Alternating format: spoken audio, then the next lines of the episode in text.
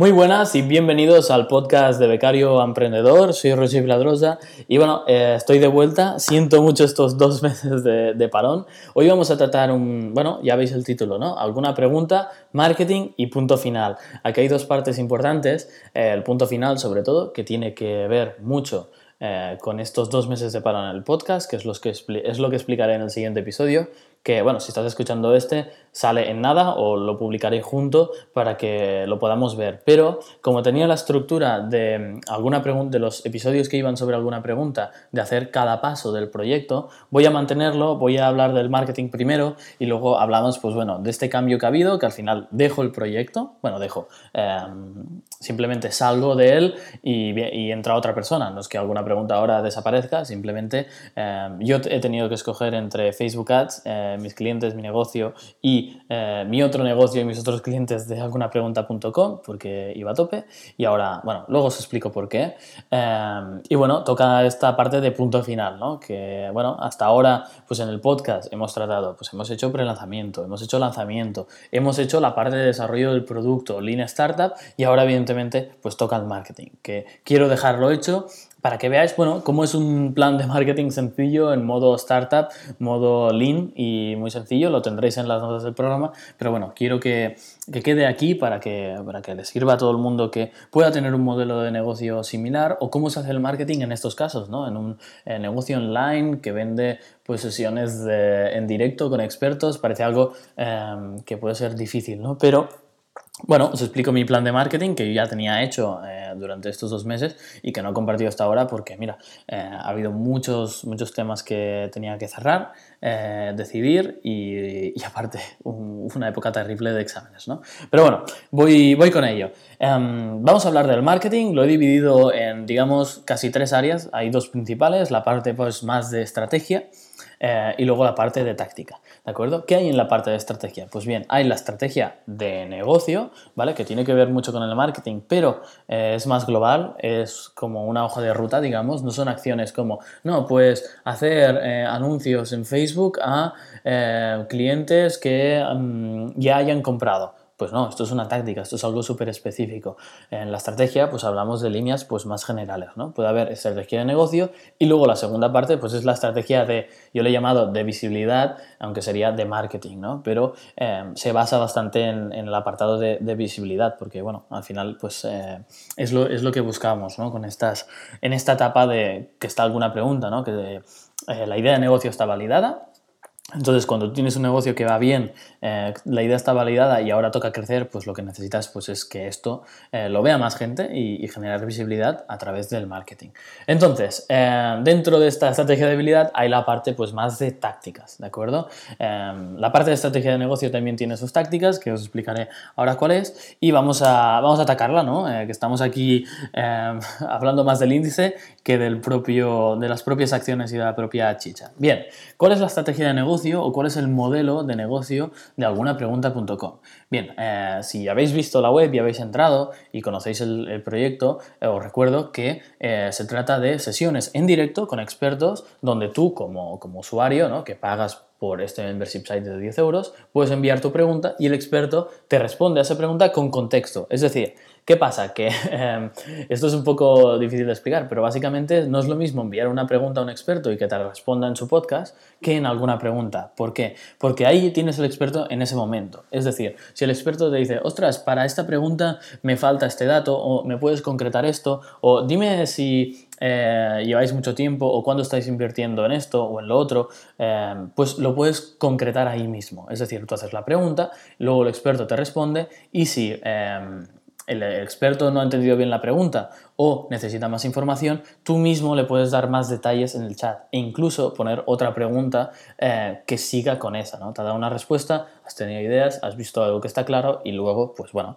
eh, puedes seguir haciendo preguntas. Esta es la diferencia, ¿no? Entonces aquí tenemos un cliente, como ya veis, que es el usuario final, final pero eh, si os habéis dado cuenta, hay dos clientes realmente en este negocio. Hay la parte del usuario y hay la parte del experto. El experto, pues en otro quizá negocio le podríamos llamar proveedor o socio clave, eh, o socio o partner o colaborador o como lo quieras llamar. Pero realmente al final eh, tienes dos propuestas de valor. Entonces, una que vendes al usuario final y una que vendes al, al, experto, ¿no? Tienes que aportar valor a las dos partes. Entonces, para mí, como gestor de del negocio, de gerente o CEO, como se le quiera llamar, pues en mi cabeza siempre he tenido que son dos clientes a los que tengo que, tratar, ¿no? Entonces, para el usuario final es muy sencillo. Como más sesiones y mejor las respuestas y mejor los expertos, más valor. Fácil, sencillo, no, no tiene misterio, ¿no?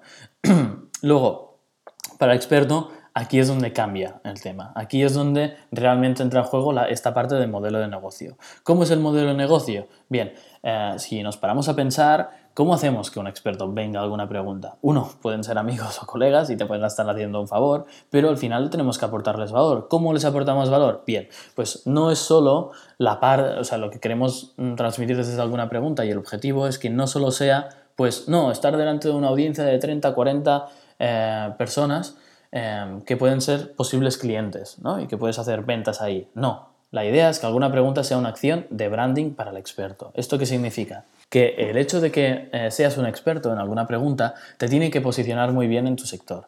Te tiene que posicionar como, hey, en alguna pregunta es el sitio donde están los expertos, yo estoy en alguna pregunta, por lo tanto, soy un experto. Entonces, em, aquí la clave es un modelo como el de TED, ¿no? No sé si recordáis las charlas TED, eh, yo fui organizador de dos, eventos, eh, bueno, de TEDx UPF Mataror, UPF, TEDx UPF Mataró, em, fui organizador, ahora lo tenemos parado porque no, no daba esto, pero bueno, ¿cuál es el modelo de TED? ¿no? Eh, estas conferencias, charlas eh, que se dan, ¿no? TED Talks. Pues bueno, eh, si os dais cuenta, TED no paga a los speakers para que den su charla, ni TED ni TEDx, que es con la X, que son, bueno, organizadores independientes como yo. Em, ¿Por qué? Porque eh, el experto, ¿por qué el experto quiere venir igualmente? Porque la marca TED es tan potente que te posiciona un montón. Entonces, esa acción es una acción de branding, es una acción a medio largo plazo, es una acción que, bueno, em, al experto lo que le, aporta es, mm, bueno, para nosotros somos un producto de imagen para él, ¿de acuerdo? Entonces, esto también es interesante. ¿Y, ¿Y por qué debemos tirar hacia este modelo? Porque al final, el modelo de negocio, si tenemos que pagar a todos los expertos por su precio hora no es rentable, ¿de acuerdo? ¿Por qué? Imaginaos que tenemos que pagar el precio de hora de Joan, ¿no? Joan es eh, socio de algunapregunta.com y hace una sesión cada semana. Joan tiene un precio de hora de 250 euros, ¿de acuerdo? Entonces, em, a veces hemos hecho sesiones de 3 horas, eh, que no es lo normal, pero solemos hacer una hora y media, dos, ¿no? Imagina que cada sesión tenemos que eh, pagarle dos horas. Estos son 500 euros, cuando realmente los usuarios están pagando 10 eh, por todo el mes, por todas las sesiones. Entonces, este negocio, eh, si estuviéramos pagando los expertos por cada sesión, eh, su precio de hora real mm, ahogaríamos el negocio, ¿de acuerdo? no podríamos escalar, no podríamos crecer y sería, bueno, no, no tiraría esto, nunca podríamos crecer porque el mismo hecho de hacer sesiones nos comería el beneficio y la reinversión en pues poder crecer y hacer nuevas acciones. Esto es, bueno, problema que también tiene, por ejemplo, Spotify, ¿no? Que tiene que pagar, pues por cada reproducción tendrá que pagar X al artista o quien sea, ¿no? Em, dicho esto, vale, eh, una vez tenemos claro que el modelo de pagar a una persona eh, o sea, el precio por hora del experto no funciona, ¿qué tenemos que hacer? Pues aportar valor de otra manera, de otra manera, de otra manera, madre mía lo que he dicho, de otra manera al experto. ¿Cómo aportamos valor? Pues bueno, siendo un producto de imagen para ellos, es decir, aportando pues mucho branding a su marca desde la marca de alguna pregunta. Entonces, en, ahora las tácticas de modelo de negocio, ¿cuáles son? Pues crear mucha marca, ¿de acuerdo? ¿Cómo se hace esto? Pues eh, hay dos tácticas, ¿de acuerdo? Una es la del branding en sí de, la web, digamos, de la marca, em, del diseño, que, bueno, ahora mismo vemos una web que en cuanto a formato funciona, está validada, va muy bien, es súper sencilla y nos va bien. De hecho, no queremos cambiar el formato casi. Una cosa es el formato, que son las, las formas, y lo otro es el diseño, eh, la pintura del coche, digamos. Pero el chasis está bastante bien, ¿no? Es una imagen con un copy que tiene un título y un subtítulo que va directo al grano y una CTA. Eso es lo primero que entras, lo queremos mantener así. Luego tendrías la parte de productos, ¿no? Tienes la parte de productos que en realidad nuestro producto, que es las sesiones con expertos que ya están grabadas y las que van a venir. Entonces hay dos secciones de productos. Em, yo lo digo de productos porque se asemeja al formato e-commerce, ¿no? Em, donde se expone todo. Entonces hay una línea que es de próximas sesiones eh, y luego los replays de las sesiones anteriores. Aquí estaríamos viendo em, pues la propuesta de valor en estos dos apartados y luego al final debería haber un apartado pues, de eliminar miedos, que ahora mismo lo hacemos pues, con un vídeo que explica cómo es alguna pregunta por dentro, cómo funcionan las sesiones, para que el usuario se pueda ver cómo es alguna pregunta desde dentro ¿no? y pueda, eh, ostras, mm, mitigar esas dudas pues podamos mitigar esas dudas de tener, o sea, esto cómo va a ser, cómo va a funcionar, no lo veo claro, pues bueno, con ese vídeo entramos y lo vemos. Ahí también podemos poner cosas como sin permanencia, cancela cuando quieras, 24 em, horas disponible, todas estas cosas que ayudan pues a, matar los miedos, digamos, que pueda, y las dudas que puedan tener los usuarios. Incluso un apartado de preguntas frecuentes se puede poner o un enlace que, que lleva a una página de preguntas frecuentes. Pero bueno, em, el formato funciona y ahora lo que tenemos que hacer es mm, pintarlo muy bien, ¿no? Eh, hacer un, un, diseño muy chulo de la web y de toda la marca en general. Aquí no es un rediseño web o un lifting, no, no, no, aquí hay que crear una marca, ¿de acuerdo? Hay que crear un logo nuevo, hay que crear eh, un mensaje que entre por los ojos eh, y por todos lados, ¿de acuerdo? Como TED o como masterclass.com, ¿de acuerdo? Em, no tan elevado como masterclass.com para los que lo conocéis, algo más rebajado como TED, más sencillo, pero que, bueno, eh, transmita mucha confianza y un branding chulo, ¿no? Que el experto llegue ahí y diga, yo quiero estar aquí y que cuando el usuario venga y vea esto diga, ¡buah! ¡Qué pasada, ¿no? ¡Qué bien lo tienen montado! Y qué buenos son los expertos, me suscribo porque aquí hay un montón de sesiones y un montón de valor. Em, estas serían las dos tácticas ¿no? en cuanto a modelo de negocio que se deberían tomar. Una, pues el rediseño web que ya se, ya se encarga CopyMouse, que son eh, los partners con los que eh, trabajamos en alguna pregunta y yo personalmente también trabajo con ellos.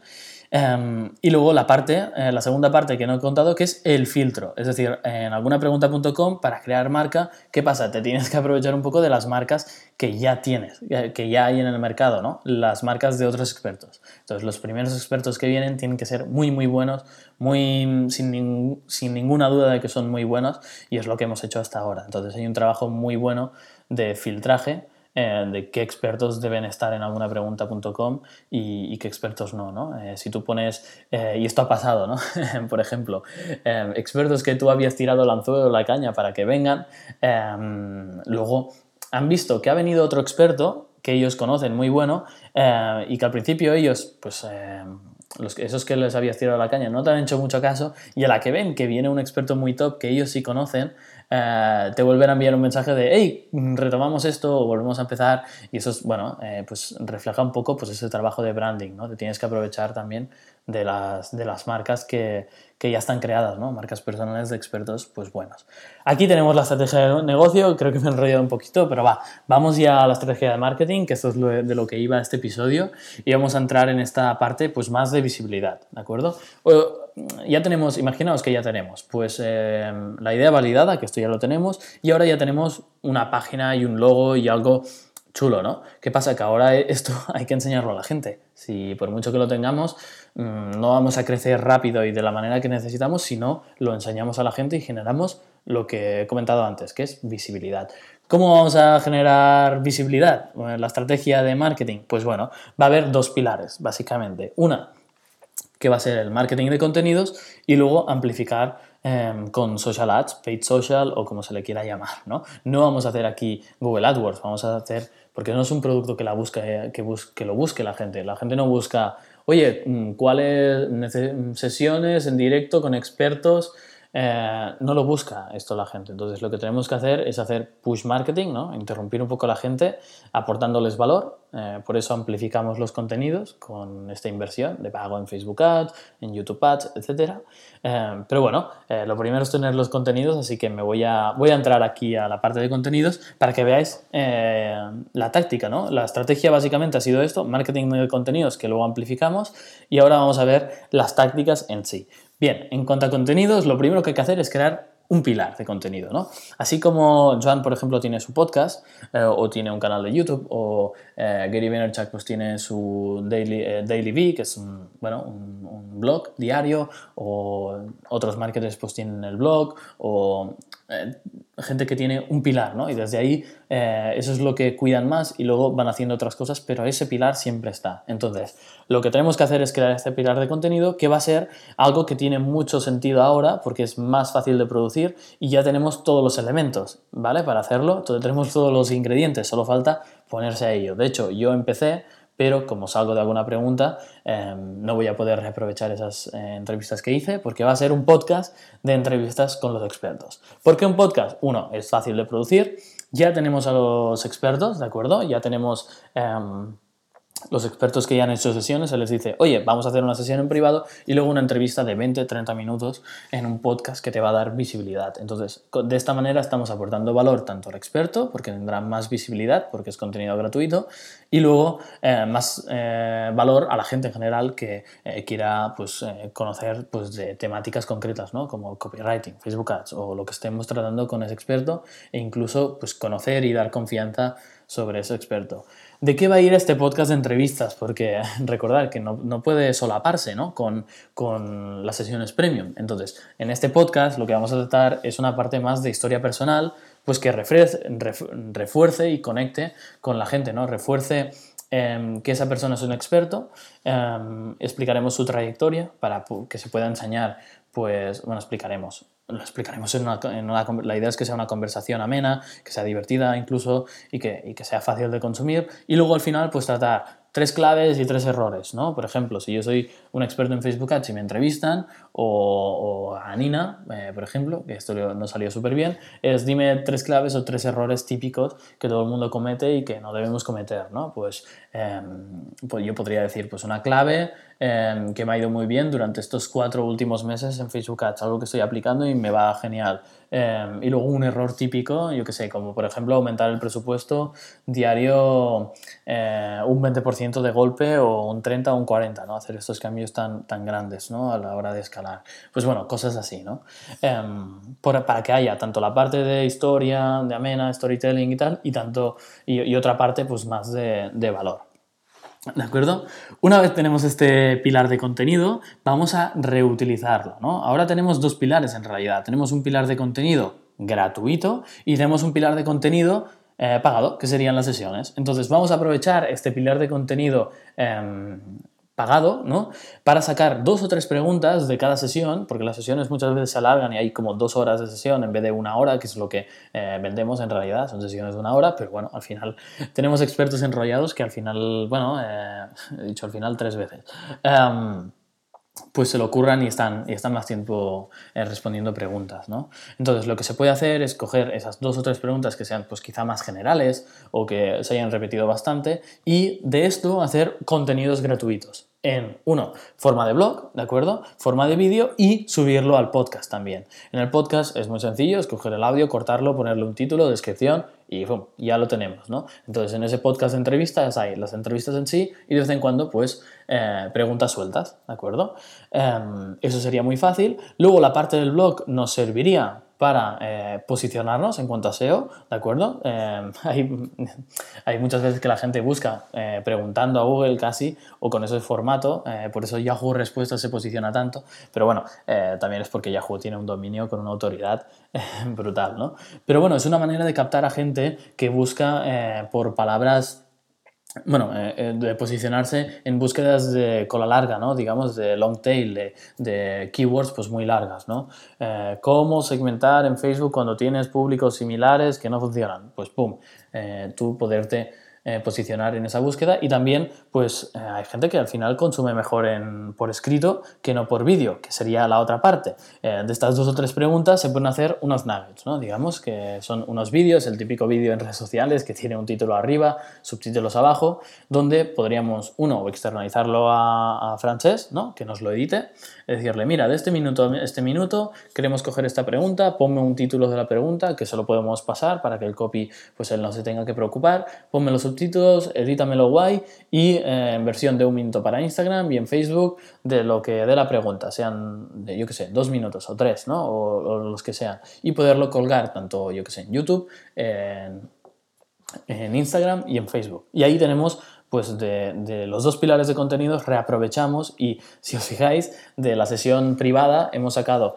eh, dos o tres mm, preguntas que en realidad se multiplican por eh, dos o tres artículos de blog, dos o tres vídeos, dos o tres episodios del podcast. ¿De acuerdo? Y aquí tendríamos, otra parte de contenidos, ¿no? Eh, nos ayudaría a posicionar en SEO, nos ayudaría a estar presentes y tener visibilidad en redes sociales y luego, bueno, en general, a toda la estrategia de contenidos. ¿Qué pasa? Que estos contenidos ahora toca amplificarlos, ¿no? Básicamente, em, tendríamos, perdón, otro contenido aparte, que sería los vídeos de presentación de cada sesión, porque de cada sesión eh, le pedimos al experto pues que haga un vídeo, ¿no? Eso sería también interesante, que colgar estos vídeos de presentación. Hola, soy Funalito de tal, experto en tal y cual, eh, voy a estar en, en algunapregunta.com respondiendo a preguntas sobre tal y tal el día tal. ¿no? Entonces estos vídeos de un minuto también se pueden subir a nuestros perfiles de, redes sociales y luego también incluso amplificarlos. ¿no? Aquí toca coger los contenidos que veamos que de forma orgánica ya funcionan mejor y darles caña con Facebook Ads y YouTube Ads para llegar a más gente. ¿no? Esta sería bueno, la estrategia y táctica que, aplicaríamos. Y luego hay dos cositas más que yo haría que son más pequeñas, no son el core de la estrategia de marketing, pero que pueden ayudar. Una sería em, crear un custom post type, que esto es un término de, WordPress, que simplemente es un tipo de contenido, como una página o un post eh, personalizado, ¿no? que tú en vez de llamarle páginas o entradas, eh, le llamas eh, expertos o libros o podcast o lo que sea. ¿no? Entonces, en la URL sería algunapregunta.com barra expertos, eso sería una página donde aparecerían estos custom post type que serían barra experto. ¿A qué me refiero con esto y de qué va esto? Bien, la idea es posicionarse en Google para las buscas experto en copywriting, experto en LinkedIn, experto en todo esto. ¿Por qué?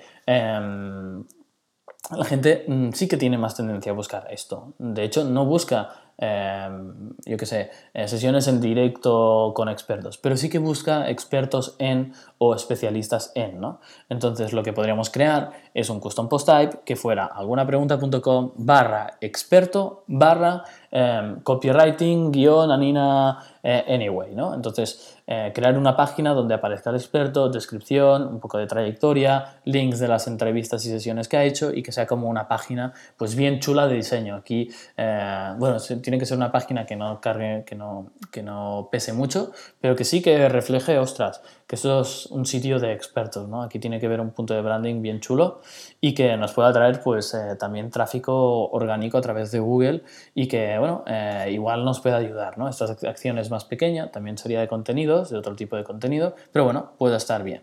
Y luego la última tarea o táctica que se debe hacer es automatizar.